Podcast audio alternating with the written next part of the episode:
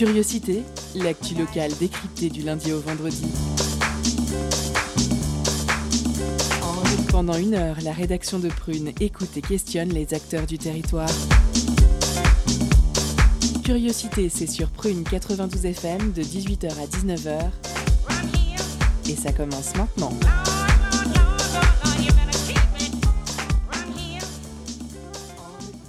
Bonjour, bonsoir chers auditeurs et auditrices, vous êtes sur Prune 92 FM, il est 18h et c'est l'heure de Curiosité.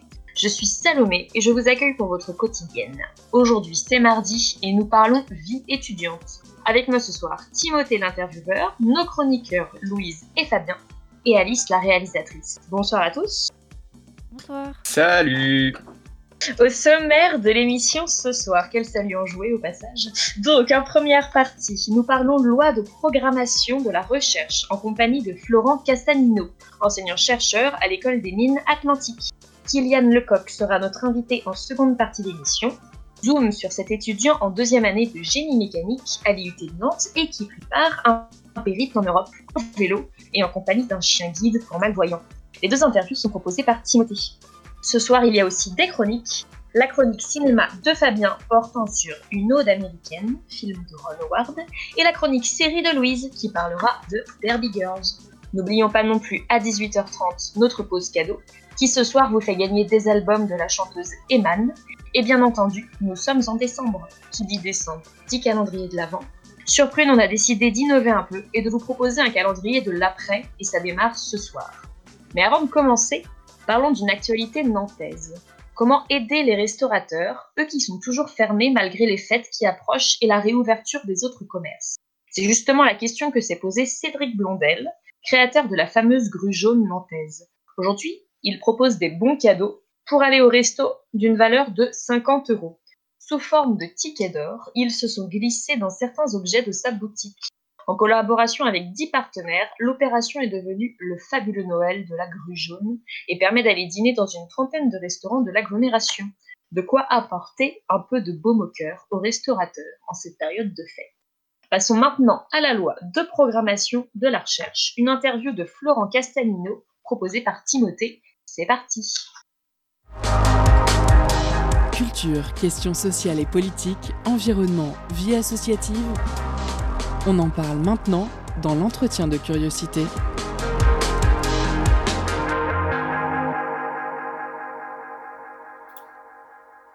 Ce soir, nous recevons Florent Castanino pour parler de la loi sur la recherche et l'enseignement supérieur. Bonjour. Bonjour. Vous êtes enseignant-chercheur à l'école des mines atlantiques et faites partie des facs et labos en lutte qui se bat contre la loi de programmation à la recherche. Cette loi censée revaloriser la recherche française a soulevé un vent de contestation au sein du monde universitaire. Elle a pourtant été entérinée et votée le 20 novembre dernier au Sénat et rentrera en vigueur en 2021. Cette loi a été et est toujours décriée pour diverses raisons que nous allons voir avec notre invité, mais pour remettre un peu, un peu cette loi et les articles qu'elle contient dans le contexte, il convient de voir que l'université est en quelque sorte attaquée par le gouvernement depuis plusieurs mois notamment Jean-Michel Blanquer, ministre de l'Enseignement, qui évoqua l'islamo-gauchisme à l'université, que le séparatisme s'y développe et veut un contrôle accru. Il y a une volonté affichée de s'immiscer dans l'enseignement supérieur avec des articles où l'on peut lire des termes aussi vagues que la liberté académique s'exerce dans le respect des valeurs de la République. Plus récemment, un autre article faisait bondir le monde universitaire, celui de la pénalisation du blocage des universités par les étudiants, et bien d'autres articles qui mettent à mal, selon les laboratoires de recherche et les universitaires, les métiers d'enseignants-chercheurs et d'apprentis-chercheurs, précarisant davantage la profession et ne sont pas à la hauteur des attentes. Euh, Florent Castagnino, concrètement, qu'est-ce que ce texte de loi va changer dans le monde universitaire? Euh, oui, vous avez déjà plutôt très bien euh, introduit euh, le sujet. Ce qu'il faut comprendre, c'est que cette loi de programmation de la recherche, c'est un peu le point d'orgue d'une série de lois, comme il y avait eu la loi LRU sur l'autonomie d'université, il y a la loi OR aussi sur les frais d'inscription à l'université pour les étudiants non communautaires, Parcoursup, toutes ces lois hein, qui ont dégradé les conditions d'emploi et de financement de services publics et donc d'études pour les étudiants et les étudiantes. Nous, ce qu'on dénonce au sein du collectif Fac et Labo en lutte, avec nous plusieurs, plusieurs dizaines de milliers de, collègues, c'est qu'avec cette loi, on va aggraver, on va accentuer les dynamiques qui ont déjà conduit à l'état assez catastrophique de, de l'université, que ce soit pour les conditions d'études et pour les conditions euh, de la recherche. Alors, très euh, concrètement, pour donner euh, un des exemples sur lequel on reviendra sans doute, c'est sur le financement de la recherche par projet qui va être accentué, notamment puisque une bonne partie des moyens alloués, ça aussi on pourra peut-être revenir sur les fameux 25 milliards annoncés par le gouvernement, mais une partie de ces, de ces annonces va se faire notamment par euh, du financement par projet qui euh, fait en sorte que les chercheurs passent euh, presque plus de temps à rechercher de l'argent qu'à mener des recherches effectives. Un deuxième exemple concret, c'est que cette loi va accentuer la précarisation aussi des personnels, notamment avec la création des chaires de professeurs juniors ou des CDI de chantier, qui sont des formes d'emploi qui ne sont pas propices euh, selon nous, à euh, la stabilité, que ce soit pour la vie euh, personnelle et professionnelle, et donc pas, ça ne procure pas de bonnes conditions de recherche aussi, recherche qui est censée bénéficier à tous. Je vais peut-être m'arrêter là pour le début, mais voilà deux points, par exemple, concrets qui vont, qui vont être impactés par cette, par cette loi. oui, parce que ce que vous venez de parler, oui, c'est les CDI de mission. Et pour l'expliquer aux téléspectateurs, en gros, c'est les enseignants-chercheurs devront euh, donner une, euh, une, recherche et que celle-ci doit être acceptée pour avoir un financement? Euh, Oui, alors ce qu'il faut savoir sur le financement de la recherche, ça fait maintenant, une, depuis ces 30 dernières années, on va dire, on a eu un basculement du financement de la recherche. Peut-être que je peux un peu développer là-dessus. Euh, auparavant, les laboratoires de recherche étaient financés par des dotations fixes qui dépendaient du nombre de chercheurs, en des besoins de la, recherche, des disciplines. Évidemment, on comprend bien qu'on n'a pas les mêmes euh, besoins de matériel quand on fait de la physique nucléaire, de la biologie ou de la psychologie.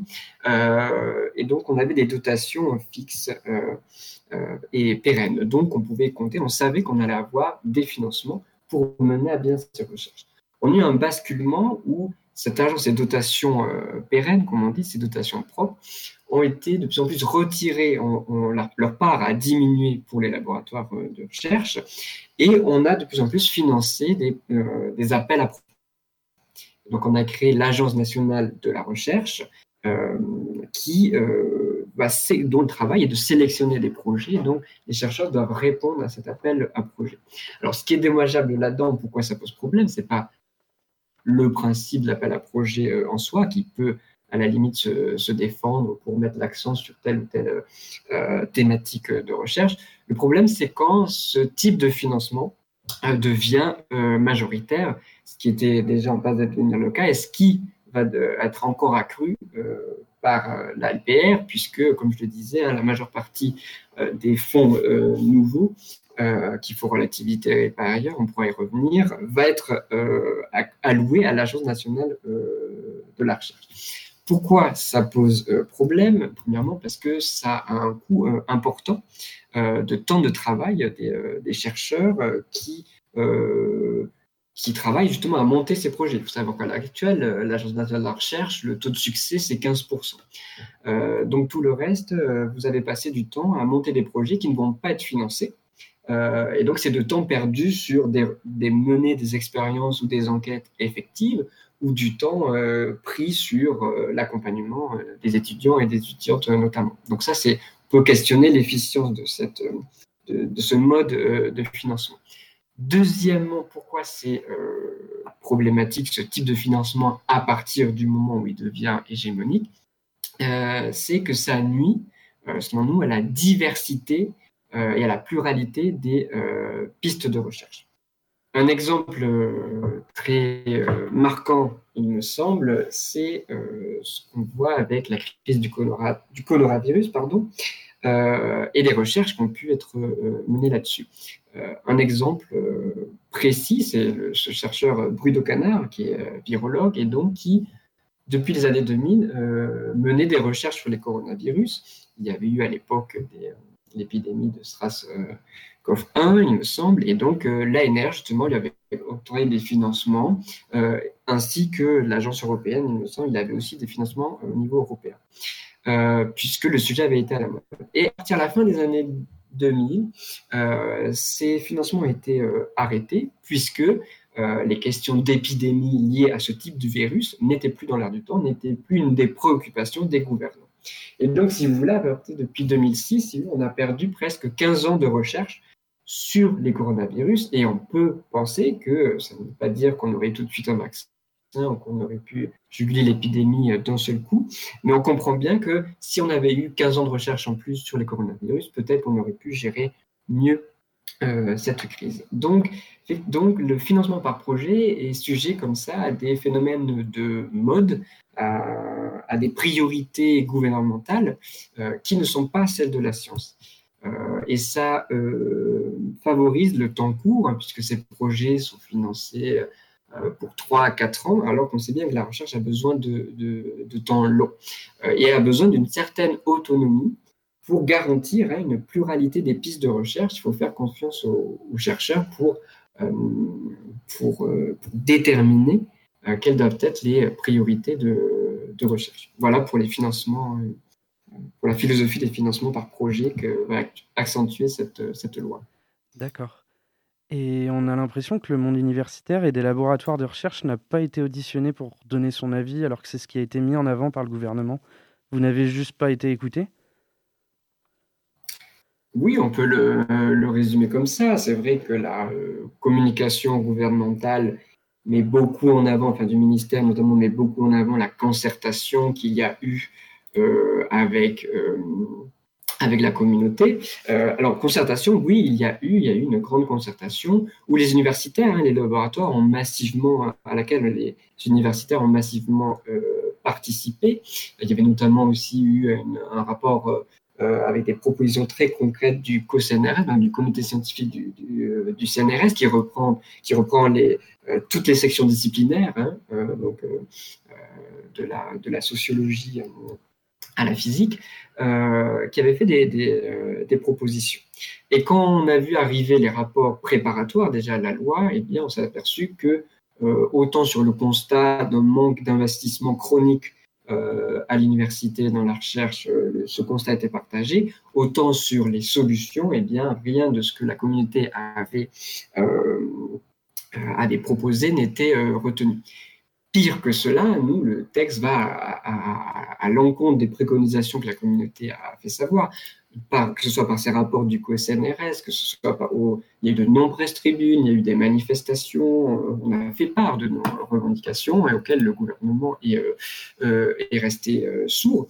Et alors on pourrait dire que ce, ne sont que les, universitaires qui, qui, qui défendent leur précarité, mais ça va au-delà de ça. On a aussi des avis très négatifs qui ont été rendus sur cette loi par le, Conseil économique, social et environnemental, par, euh, euh, qui a, et là je, le cite euh, des mémoires, hein, qui a dit qu'on ne pouvait pas améliorer un système avec ceux qui l'avaient rendu malade. donc il a rendu un avis très, très négatif à l'unanimité. Il faut savoir aussi que dans ce conseil siègent aussi donc, des représentants de la société civile, des syndicats, mais aussi le patronat. Et donc, à une écrasante majorité, il a adopté un avis euh, très négatif, euh, puisque ce texte, justement, n'est pas suffisant en termes de financement, n'est pas suffisant en termes d'emploi, hein, que ce soit d'enseignants-chercheurs, de personnel aussi euh, administratif. donc, il y a eu cet avis aussi du Conseil économique et social et environnemental. Il y a l'avis du Conseil d'État aussi, qui a été très dubitatif quant à cette programmation sur dix années du budget et qui quand on le lit entre les lignes, euh, considère que le budget euh, qui est programmé est euh, insincère. Donc effectivement, oui, il y a eu une large opposition. nous, on a commencé depuis le 5 décembre 2019. Hein, C'était en même temps que le début de la mobilisation aussi contre la réforme euh, des retraites. Euh, et donc, euh, si vous voulez, juste avant le premier confinement, hein, en mars, on était à plus de 111 universités, facultés et écoles qui étaient mobilisées, 268 laboratoires, il y avait 145 aussi revues scientifiques qui étaient qui était dans le, qui était, qui, était en mouvement. Et il y a eu des grèves, des manifestations. On ne peut pas dire qu'on n'a pas fait valoir notre point de vue, notre opposition, mais force est de constater qu'effectivement, on n'a pas été écouté, voire on peut considérer qu'il y a une espèce de mépris de la part du ministère de la communauté vis-à-vis de la communauté universitaire et des étudiants et des étudiants aussi. Peut-être qu'on parlera aussi des conditions de la rentrée, des conditions sanitaires, et peut-être aussi qu'on parlera aussi sur la forme avec ces euh, euh, trois amendements, qu'on peut dire celles-là, que vous avez évoqués euh, en introduisant le sujet, qui, qui sont assez graves aussi, hein, qui attaquent les libertés académiques, les franchises académiques. nous allons revenir. Qui ont été adoptés. Nous allons revenir là-dessus juste après une courte pause. Tout de suite, nous écoutons Terre Noire et leur, euh, et leur single.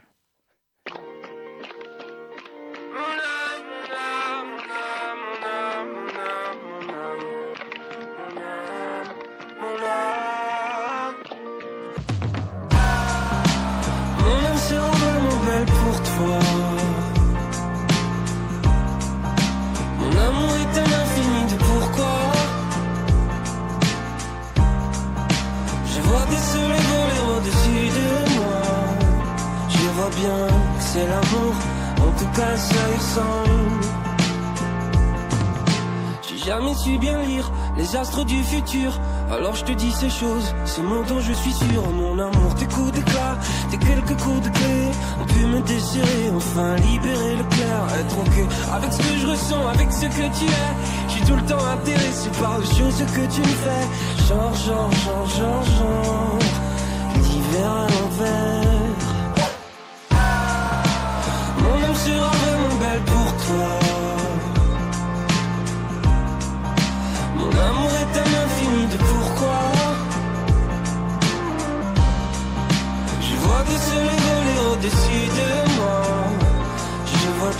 C'est l'amour, en tout cas ça y ressemble. Est-ce que l'intimité te fait flipper plus que moi? Est-ce que la magie du monde te remplit plus que moi? Est-ce qu'on sera team divorce ou pas? Est-ce qu'on se donnera de la force ou quoi?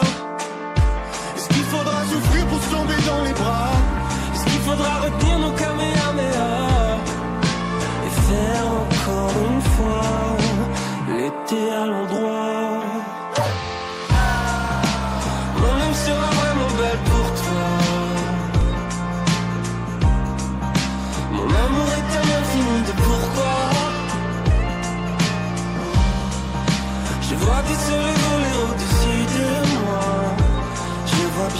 c'est l'amour, en tout cas ça ressemble.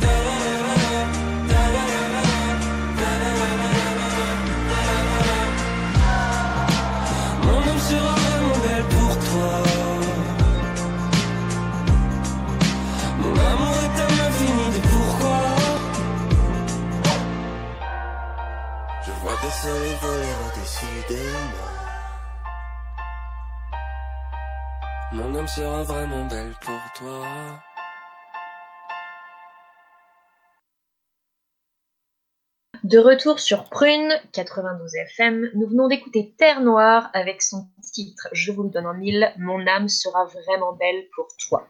Nous retrouvons tout de suite Florent Castagnino, enseignant-chercheur à l'école des mines de Nantes, venu discuter de la loi de programmation à la recherche avec Timothée. C'est tout de suite. Euh, je vous avais parlé tout à l'heure de la temporalité de cette loi. Euh, du coup, c'est un projet de loi de programmation euh, sur 10 ans. et selon, selon les différents groupes, ça ne représente pas une augmentation des budgets si importante. Oui, effectivement. Alors, ce qu'il faut bien noter, effectivement, vous l'avez dit, loi de programmation sur 10 ans. Donc, déjà, le Conseil d'État avait lui-même noté que sur une période si longue, la portée de la programmation hein, des crédits budgétaires ne peut être que limitée, hein, spécialement en fin de période. Euh, ce qu'il faut bien comprendre, c'est que euh, dans ces 25 euh, milliards, seule l'année 2021 et 2022 engagent concrètement ce gouvernement.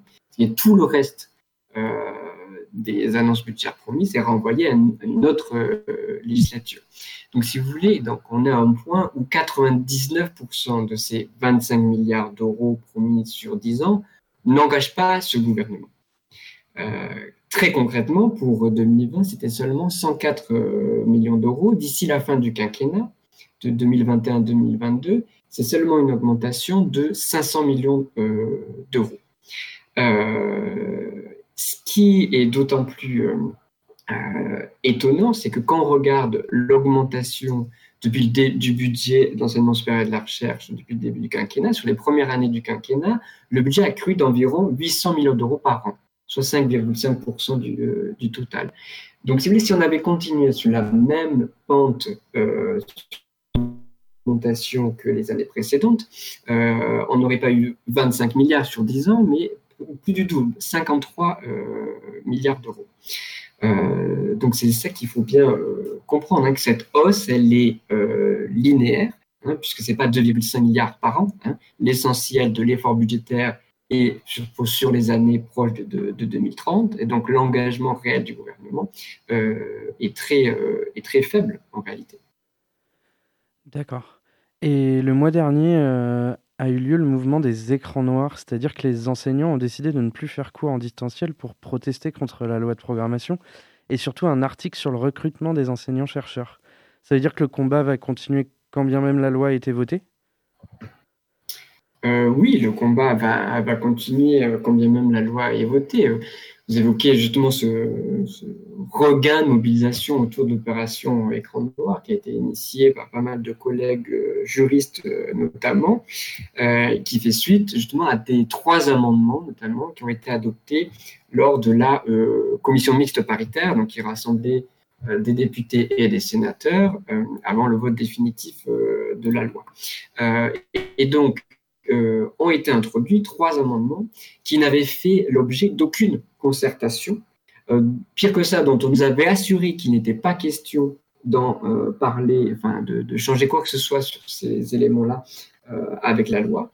Euh, et donc, on été pris un petit peu par euh, surprise. Alors, à moitié par surprise, puisque ça va quand même dans le fil droit du reste des réformes et de l'ambiance autoritaire, voire nauséabonde de, de, ce gouvernement. Alors, l'article que vous évoquez, c'est celui sur la suppression de la procédure de qualification pour les professeurs des universités. Alors, c'est peut-être un petit peu euh, technique, mais pour faire euh, comprendre euh, aux, auditeurs et euh, aux auditrices, c'est lorsque un, poste de professeur des universités, donc qui est le grade au-dessus, de, maître de conférence est ouvert, il faut préalablement avoir été qualifié par le Conseil national des universités, qui est une instance collégiale, donc c'est des pairs par discipline qui est organisée et qui estime si, si votre investissement dans la communauté universitaire, dans la recherche, euh, et euh, suffisamment, et notamment et éthique aussi s'il n'y a pas de,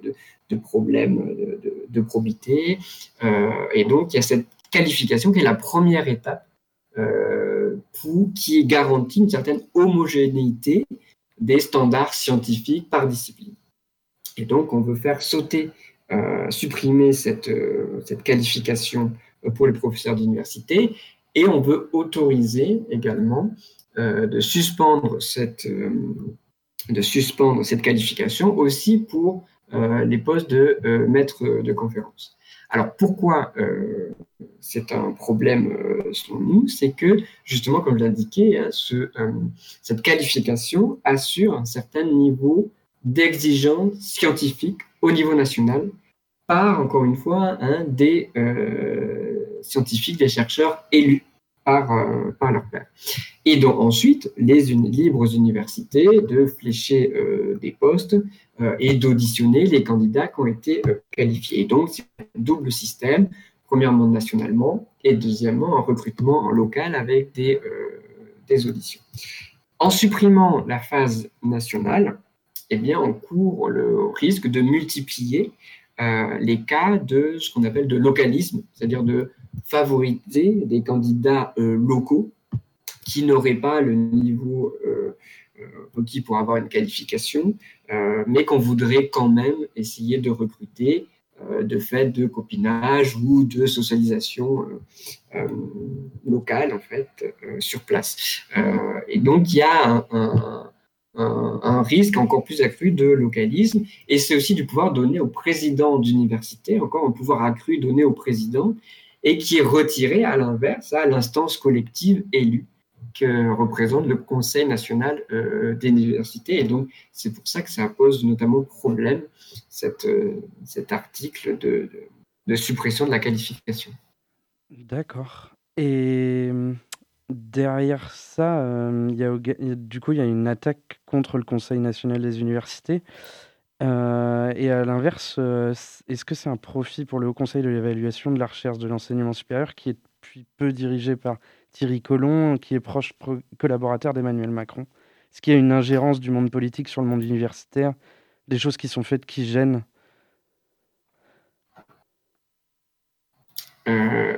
Oui, tout euh, je vous ai un peu perdu, mais vous évoquiez euh, la HERS. Oui. Effectivement, là, on a effectivement un cas d'ingérence. Je ne sais pas s'il faut parler, utiliser ce terme, mais en tout cas, effectivement, il y a une tendance de, de mise au pas quand même des universitaires et de la recherche. Effectivement, vous l'évoquez, Thierry Coulon, donc, était conseiller du président de la République à l'Élysée sur les questions sur les questions d'enseignement et de recherche, et il a été nommé euh, à la suite euh, de procédures euh, entachées de conflits d'intérêts, hein, puisque la procédure, le ministère a dû s'y reprendre trois ou quatre fois, que la première fois, Thierry Collomb a participé, et ses proches ont participé à l'élimination de trois autres candidats contre lesquels il se présentait. donc, bon, le ministère a trouvé des, des parades juridiques pour refaire la, procédure. Euh, mais effectivement, euh, quand vous avez une instance, euh, une, instance une agence administrative, une autorité administrative qui est censée être indépendante et qui va évaluer donc les usagers que sont, les, agents pardon que sont les chercheurs et, les enseignants. quand arrive à, la tête de cette agence un conseiller proche du très proche du, président de la République, on ne peut pas y voir autre chose qu'un contrôle euh, accru euh, politique sur euh, les recherches qui vont être menées. D'autant plus qu'avec la LPPR, avec cette loi, un rôle de plus en plus important à ce Haut Conseil va être donné puisqu'on va chercher à lier les moyens des laboratoires à l'évaluation. Donc, c'est-à-dire qu'il va falloir être de bons petits soldats, et Thierry Coulon euh, ne s'en euh, cache pas. Hein, euh, il a plusieurs de ses déclarations montrent, comme d'ailleurs dans la même lignée que le PDG du M. Petit, qui voulait une loi darwinienne, il veut organiser cette compétition et donc distribuer les bons points. donc, c'est encore plus de compétition entre les laboratoires, entre les facultés, entre les établissements euh, pour distribuer euh, les financements, puisqu'on a renoncé à financer de manière équitable euh, toutes les régions, toutes les universités. On veut concentrer la, logique de ça, c'est qu'on veut concentrer les moyens sur une dizaine de grandes universités de recherche, en fait, au détriment des, autres universités de région qui seraient uniquement consacré à la formation jusqu'au niveau licence, sans recherche. Euh, c'est ça hein, la philosophie euh, qui est derrière. Et donc, pour justifier euh, cette distribution inégalitaire des, moyens, des ressources, parce qu'on ne veut pas investir à la hauteur qu'il faudrait, eh bien, on met en place tout ce système d'évaluation, d'évaluation de, la, de la recherche. Alors que le principe d'évaluation par le père, c'est le fonctionnement même de, de, la, de la recherche. On n'a pas besoin d'une instance administratif en plus pour, euh, pour évaluer les chercheurs. D'accord, je, vais devoir vous arrêter car nous arrivons à la fin de notre interview. Merci beaucoup pour ces éclaircissements sur cette loi qui est compliquée. Et euh, oui, vous souhaite bon courage pour, euh, pour l'avenir. Ben, merci beaucoup. Peut-être juste un mot aussi quand même, parce qu'il y a eu aussi ce délit qui concerne les étudiants et les étudiantes sur la pénalisation de tout mouvement social universitaire qui va être puni de tout trouble à l'ordre public sera puni de trois ans d'emprisonnement, potentiellement de 45 000 euros d'amende. Et là aussi, c'est la logique un peu sécuritaire, hein, comme la loi sécurité globale, où on veut pénaliser ceux qui se mobilisent au cœur des campus et des universités. Et ça aussi, c'est une atteinte aux libertés et aux franchises euh, académiques. Merci. Eh bien, merci beaucoup, Florent Castagnino. Merci à vous. Pour vos réponses à nos questions euh, et pour votre venue sur notre serveur. Je vous rappelle qu'en deuxième partie d'émission, il y a un zoom sur Kylian Lecoq, étudiant en génie mécanique et préparant un périple autour de l'Europe à vélo. Il y aura également notre pause cadeau. Euh, mais tout de suite, je vous laisse avec la chronique de Louise. Cette semaine, on s'intéresse à la série Derby Girls, disponible en ce moment sur France TV. C'est parti. Étonnante, perspicace, amusante, actuelle, les chroniques de curiosité.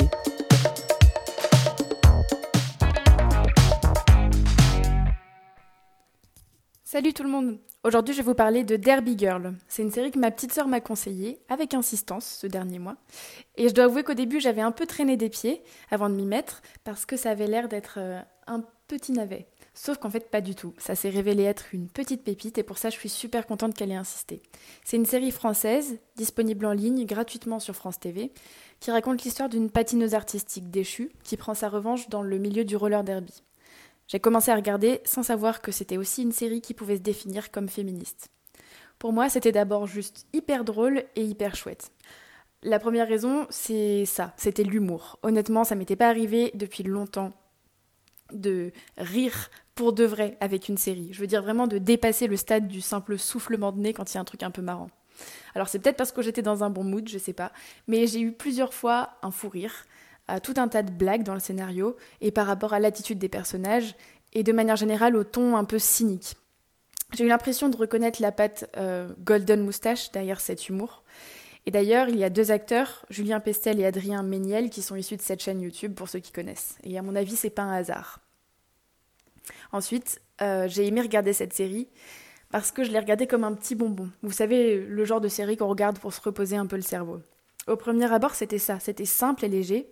Ça avait des allures de film à l'eau de rose, avec des personnages presque caricaturés. On avait le stéréotype de l'ado chiante, le collègue simplet, la grande méchante championne de roller derby, etc.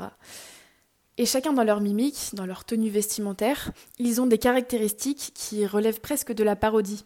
Lola Bouvier, le personnage principal, c'est le cliché de la petite princesse qui porte euh, que du rose, qui vit dans un monde de paillettes et qui a cette manie de prononcer les mots anglais avec un accent américain hyper snob et insupportable. Et donc ça, ça fait quelque chose de très drôle et simple à regarder.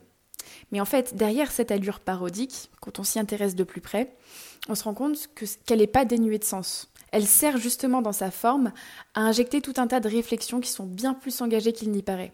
Et comme ça, l'air de rien, la série, elle devient autre chose.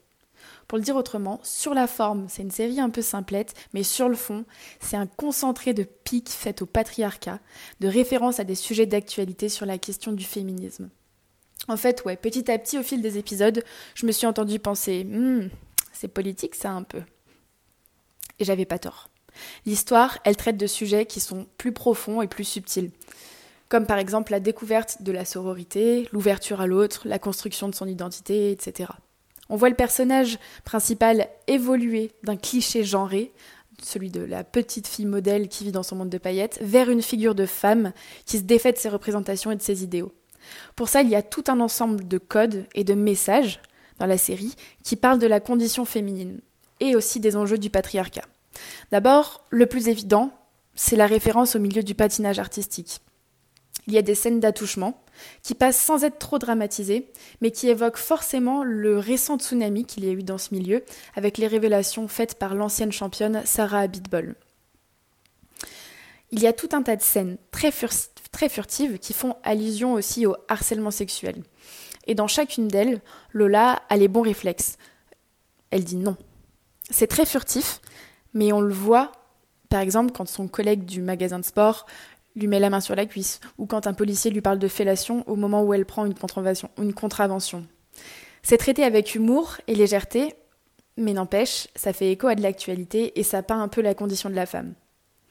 Il y a d'autres euh, thématiques qui sont abordées comme ça, sans qu'elles deviennent un sujet à part entière, mais qui ont leur place dans la série, comme l'anorexie dans le milieu sportif, le harcèlement scolaire, quand euh, Lola se fait boulier par ses adversaires, l'homosexualité, la grossophobie, etc. Cette série, c'est aussi le lieu de la libération sexuelle. Euh, ce sujet est abordé avec une scène ultra gênante, mais surtout hyper drôle, où Mover, la caricature euh, lesbienne, du personnage de la caricature lesbienne, offre un sextoy à l'anniversaire de Lola, et prend bien le temps de détailler son mode d'emploi sous les yeux de son père. C'est hyper gênant, mais surtout hyper drôle.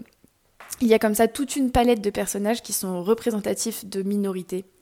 Et je trouve que le fait qu'on intègre ces minorités dans ce genre de petites séries françaises, c'est le signe qu'il y a des normes qui sont en train de changer. J'ai eu l'impression que c'était un peu la même vibe que pour l'évolution des princesses Disney qui sont plus du tout des petites choses fragiles, euh, dépendantes de l'avenue du prince charmant pour euh, affirmer leur identité. Les princesses Disney, maintenant, elles sont émancipées, elles sont fortes, elles sont autonomes. Et, et je trouve que le personnage de Lola Bouvier, c'est à peu près la même chose. C'est un vrai leader. On a un personnage qui assume le fait qu'elle sait, qu'elle sache ce qu'elle veut, euh, où elle va, et surtout qu'elle est pleine d'ambition. C'est une personnalité qu'on pourrait qualifier d'autoritaire, sauf que là, elle s'assume totalement. Et ça devient une qualité au lieu d'être un complexe. Au final, je trouve que ce genre de série est vraiment pertinente parce qu'elle est éducative. C'est vraiment ce que j'en retiens. C'est le genre de série qui s'adresse à des cerveaux en construction, comme celui de ma petite sœur, et qui met en place les bonnes bases pour réfléchir correctement et être ouvert d'esprit. Donc je la recommande à tout le monde. Eh bien, merci beaucoup, Louise, euh, pour cette analyse. Euh, de mon côté, moi, j'ai commencé à regarder et pour le moment, les attitudes des différents personnages me font beaucoup rire. Je rappelle qu'en deuxième partie d'émission, nous avons la chronique de Fabien ainsi que le Zoom avec Kylian Lecoq et notre calendrier de l'avant ou de l'après, prégnant. Mais d'abord, je vous propose de faire une petite pause cadeau. Concert, spectacle, cinéma tout de suite, Prune comble ta soif de culture avec la pause cadeau.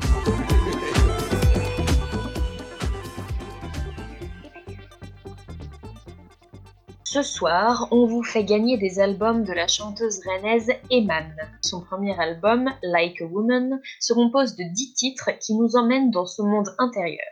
Issue d'une culture métissée franco-guadeloupéenne, Eman grandit dans les sonorités afro, gospel, new soul, hip-hop dont elle a su tirer parti en imposant son style RB contemporain. Pour, remporter votre CD, envoyez-nous le plus vite possible le mot parasol en message direct sur l'Instagram de Prune. On vous laisse en musique avec un extrait de Cut Like a Knife.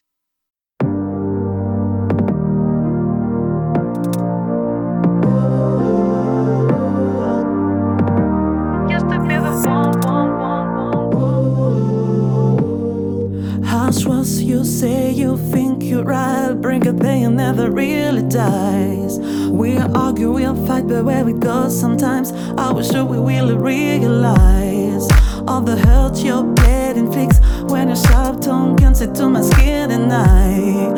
Wanna cry, wanna die, feels like I'm gonna drown. Can't believe what you have said this time. Could it be the one that'll break ties? Could it be the one to break our damn eyes? Why you were so hot, they break my heart, and you know that they really like a knife. You know where to strike, wanna break me down. They really like a knife.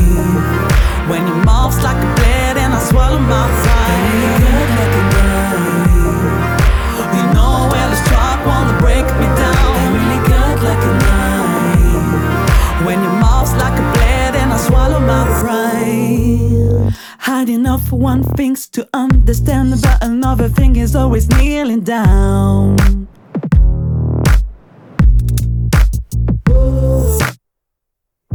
Let me make it clear to you it doesn't work anymore, so stop wasting my time. Wasting my time. Used to be the one with the wet eyes. Used to be the one that you would say you're powerless, and you know that it used to cut like a knife. Now my hands up high, so I'm stronger now. It used to cut like a knife. My left had got it back, and I'm doing just fine. It used to cut like a knife. Now my hands up high, so I'm stronger now. It used to cut like a knife. My life, I got it back, and I'm doing just fine. It used to cut like a knife.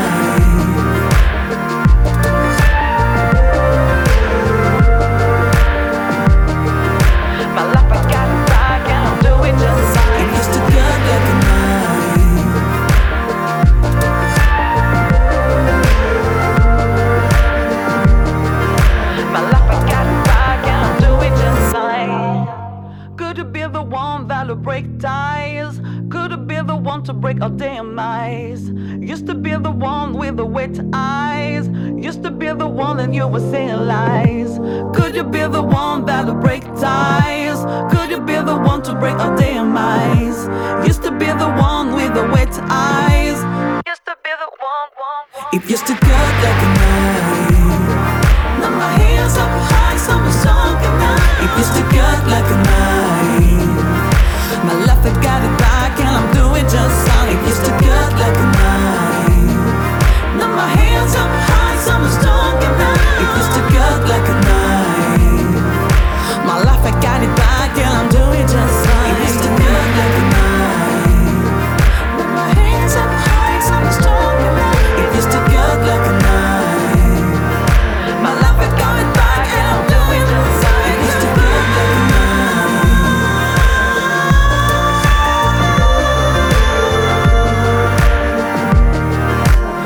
I got it back and I'm doing just fine. De retour dans Curiosité, où nous venons d'écouter un extrait de Cut Like a Knife d'Eman. Tout de suite, il est l'heure du zoom sur Kylian Lecoq et son périple en Europe, une interview de Timothée. C'est parti Focus sur une initiative, un événement, un engagement. C'est le zoom de la rédaction.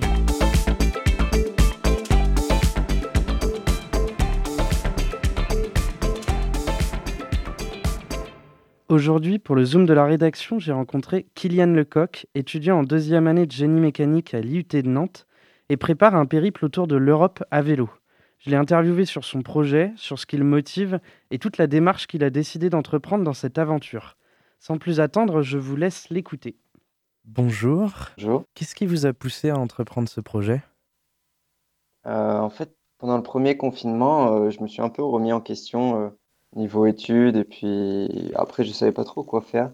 Donc, euh, bah, je, après réflexion, euh, je me suis dit que c'était c'était le moyen de partir et puis de découvrir autre chose. Je pense qu'un tour d'Europe, euh, c'est c'est quand même un, projet qui est, qui est vraiment, qui est vraiment énorme à réaliser. Même là, maintenant, sur le plan communication, je fais des choses que j'aurais pas pu faire avant. Et donc, j'espère aller au bout des choses avec, euh, avec ce projet en, en pouvant partir, euh, en ayant l'occasion de partir justement en septembre 2021. Et euh, c'est la première fois que vous faites un voyage aussi long Est-ce que vous avez eu des- déjà des expériences avant de voyage? Euh, non, en fait, c'est vraiment la première fois que je fais, bah, que je vais voyager déjà seul, euh, en plus à vélo. Euh, après, sinon, j'ai voyagé, j'ai voyagé un petit peu partout aussi, mais c'était avec ma famille et puis, puis voilà, dans le cadre euh, de vacances. Là, c'est plus euh, pour découvrir autre chose et puis c'est un, un challenge aussi personnel. Et vous aviez euh, une affinité particulière avec le, le vélo déjà Vous en pratiquiez avant?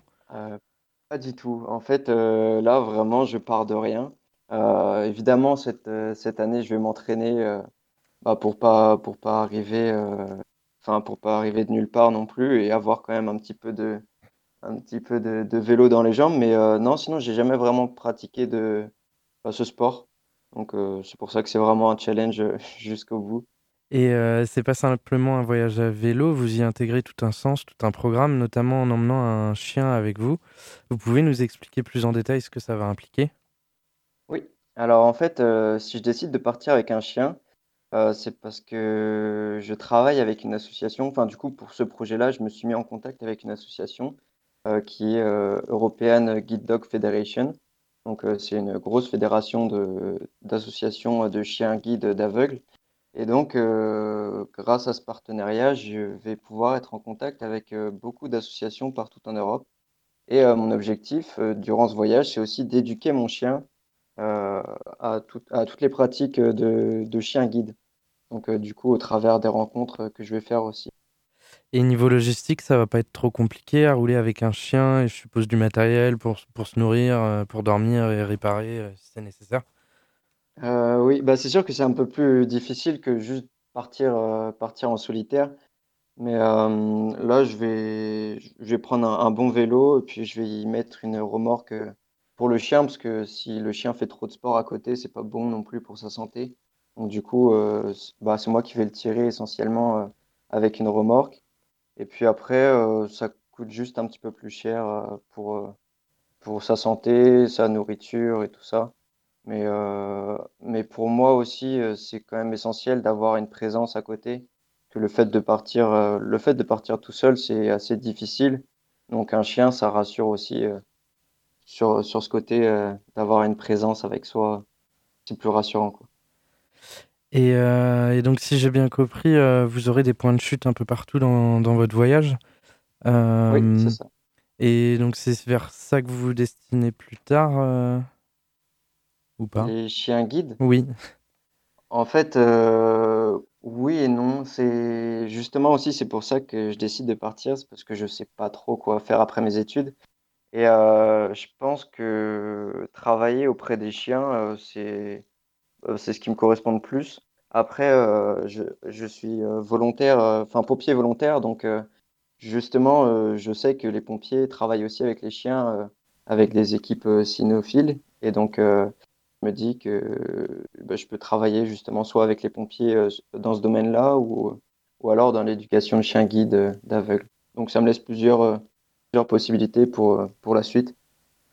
Mais donc, pour le moment, je sais pas trop, euh, sais pas trop quoi faire. Donc, euh, oui, c'est en quelque sorte une, euh, une année de césure que tu vas faire avec ce projet, et puis après, pour te recentrer sur, euh, sur ce que tu feras plus tard. Voilà, en fait, euh, si je pars en septembre, c'est parce que là, je veux finir quand même mon DUT, histoire d'avoir un diplôme en poche. Euh, et puis après, une année de césure, oui, voilà, pour, pour, pour me vider un peu l'esprit et puis essayer de, de découvrir d'autres choses aussi, d'autres façons de penser. Et peut-être que ça va m'ouvrir les yeux, sur des métiers auxquels j'aurais jamais pensé avant. Et, donc, euh, bah, c'est le bon moyen de, c'est le bon moyen de tout remettre en question aussi. Puis voilà, quoi.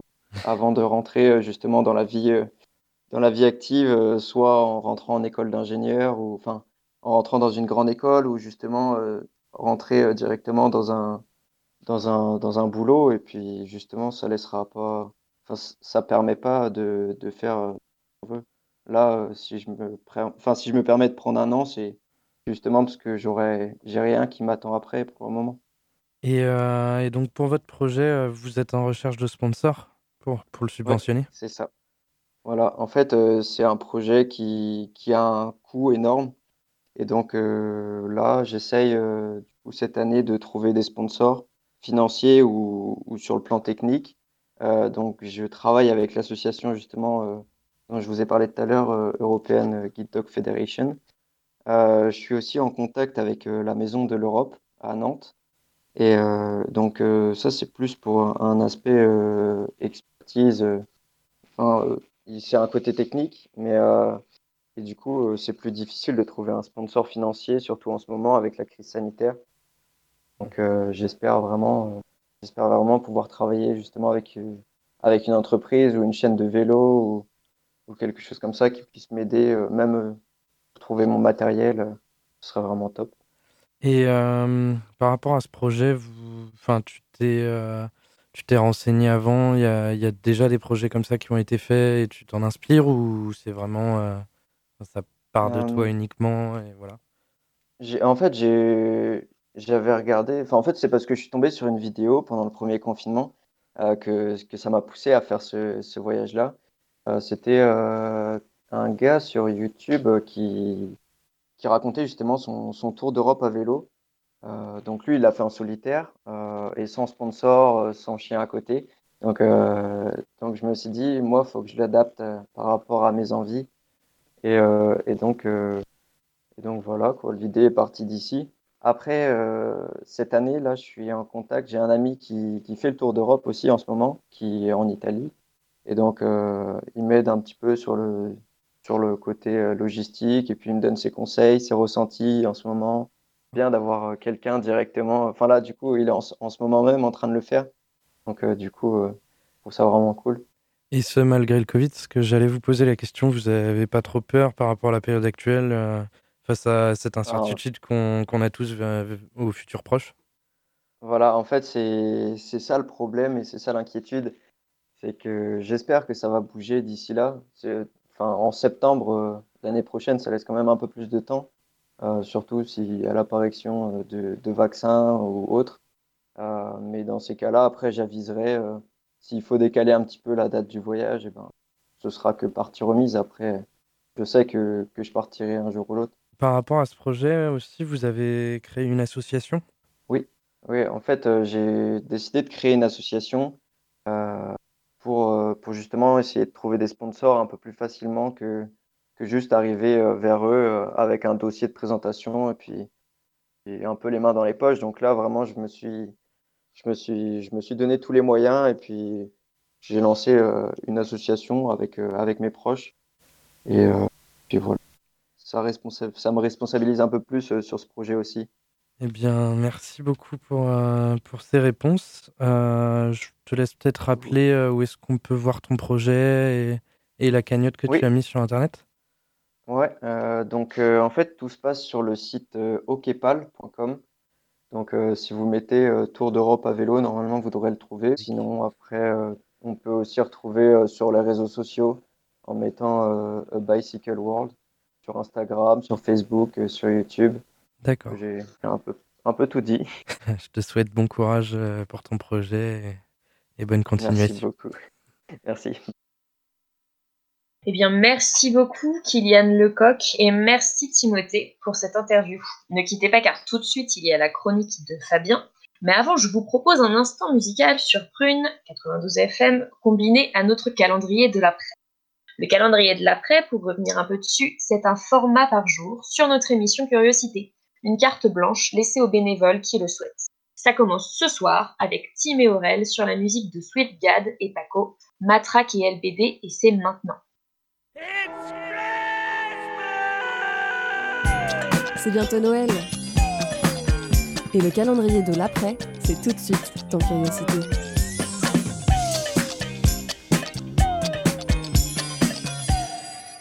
Aujourd'hui, c'est la première du calendrier de l'après de Prune. Pour l'occasion, on a décidé de se pencher sur un morceau de musique et un problème avec mon comparse Aurélien. Bon, vous commencez à me connaître, certains sujets m'intéressent plus que d'autres, notamment l'actualité. On se refait pas, du coup on va vous parler de la police. Bon, pour ma part, je vais un peu sortir de mon rôle de d'habitude où je râle contre l'État et ses forces de l'ordre, car je vais vous exprimer un rêve, une utopie. Avec tout ce qui se passe, on est tenté de se dire que tout va changer. Alors pourquoi pas penser à ce que serait une police emplie de déontologie et de morale? Pour commencer, il est clair que leur uniforme qu'un certain rappeur de notre ville a présenté comme étant un uniforme de croque-mort est bien trop terne et triste. C'est pourquoi ils auraient des uniformes de couleurs multiples et flashy, style rouge, orange, rose. Pour les reconnaître, ce serait plus facile en plus. Et d'ailleurs, c'est déjà ce qu'on essayait de faire en manif avec nos bombes de peinture, mais ça leur plaisait pas. Ils seraient avant tout là pour faire de la prévention. Comme en Angleterre, ils auraient le minimum d'armes et, et privilégieraient le dialogue à toute autre forme de maintien de l'ordre.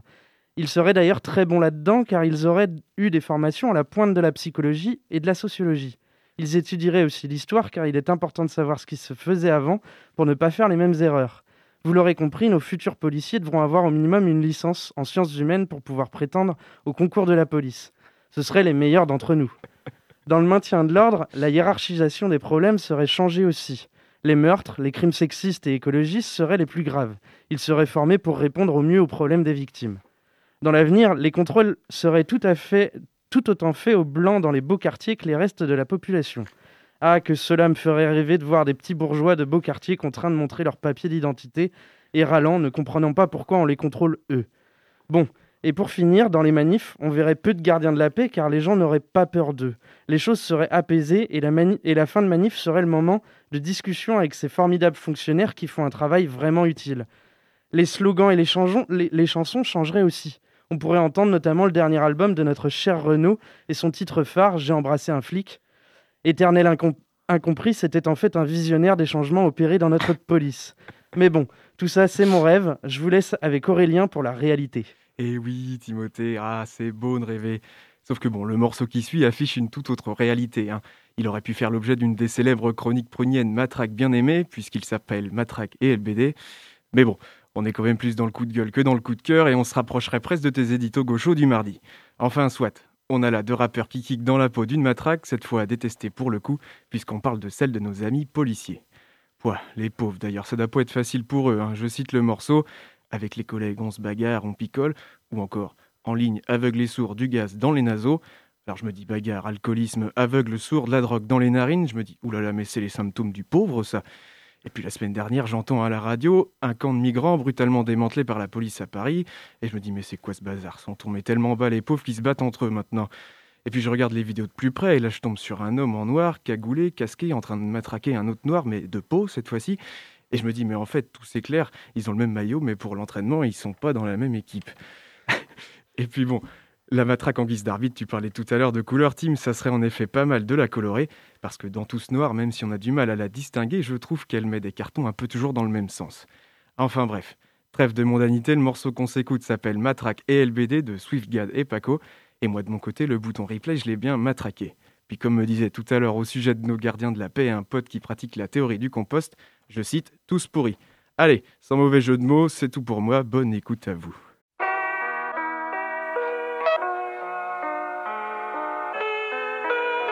Je suis cette matraque noire.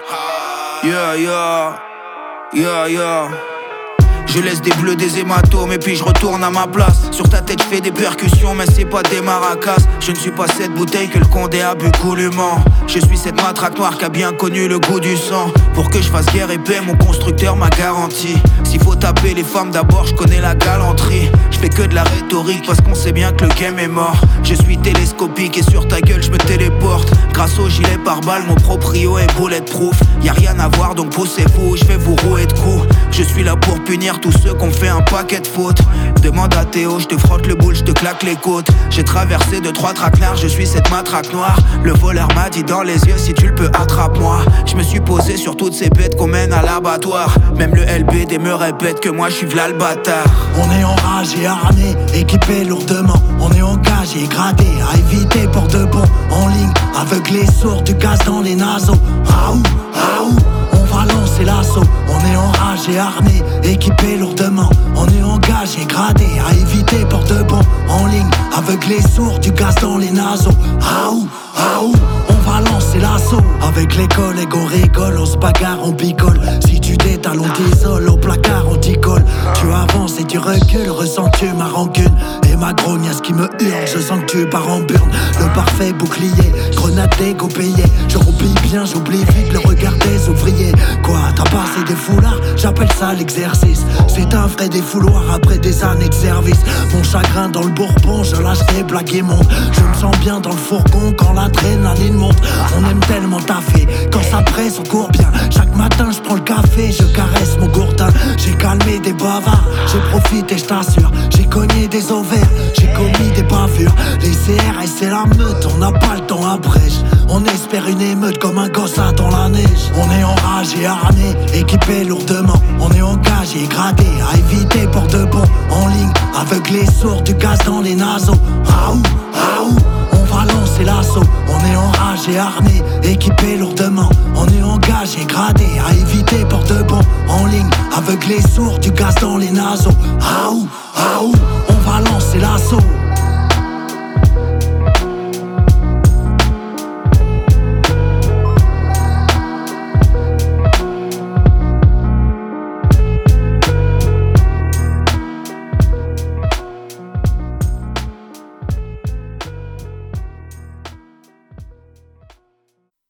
De retour sur Prune 92 FM dans Curiosité, vous venez d'écouter Matraque et LBD de Swift et Paco. Laissons maintenant la parole à Fabien pour parler cinéma, une ode américaine, film de Ron Howard. Fabien, c'est à toi. Étonnante, perspicace, amusante, actuelle, les chroniques de curiosité.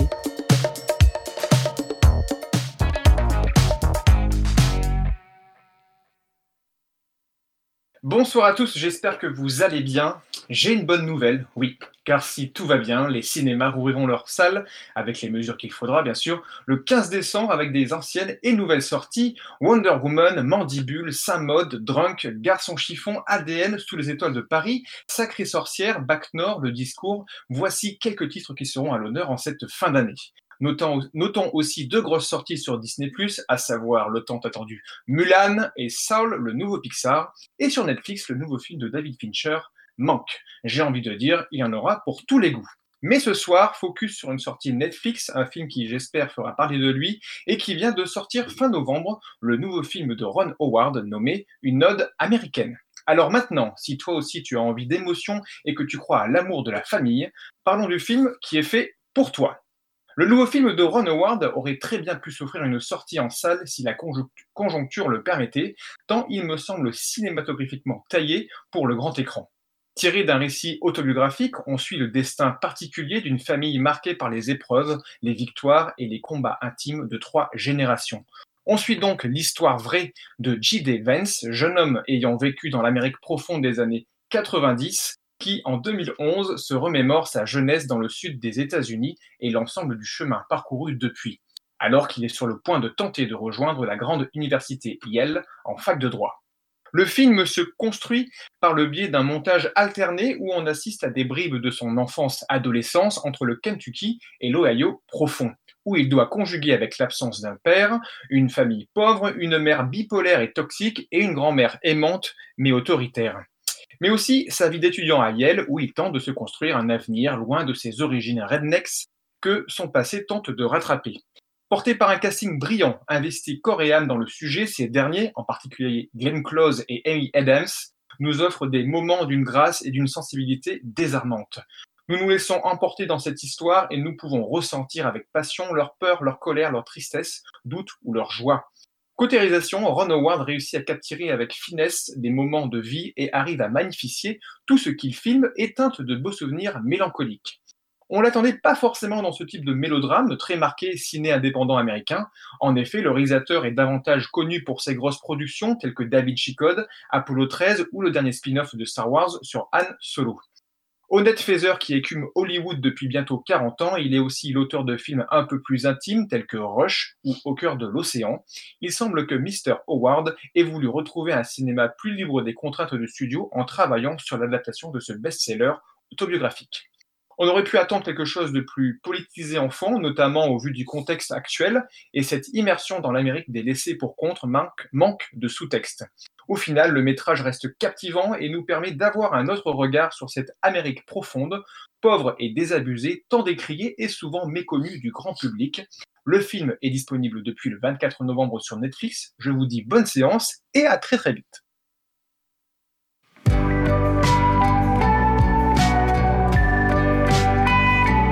Pour écouter ou réécouter Curiosité, rendez-vous sur www.prune.net.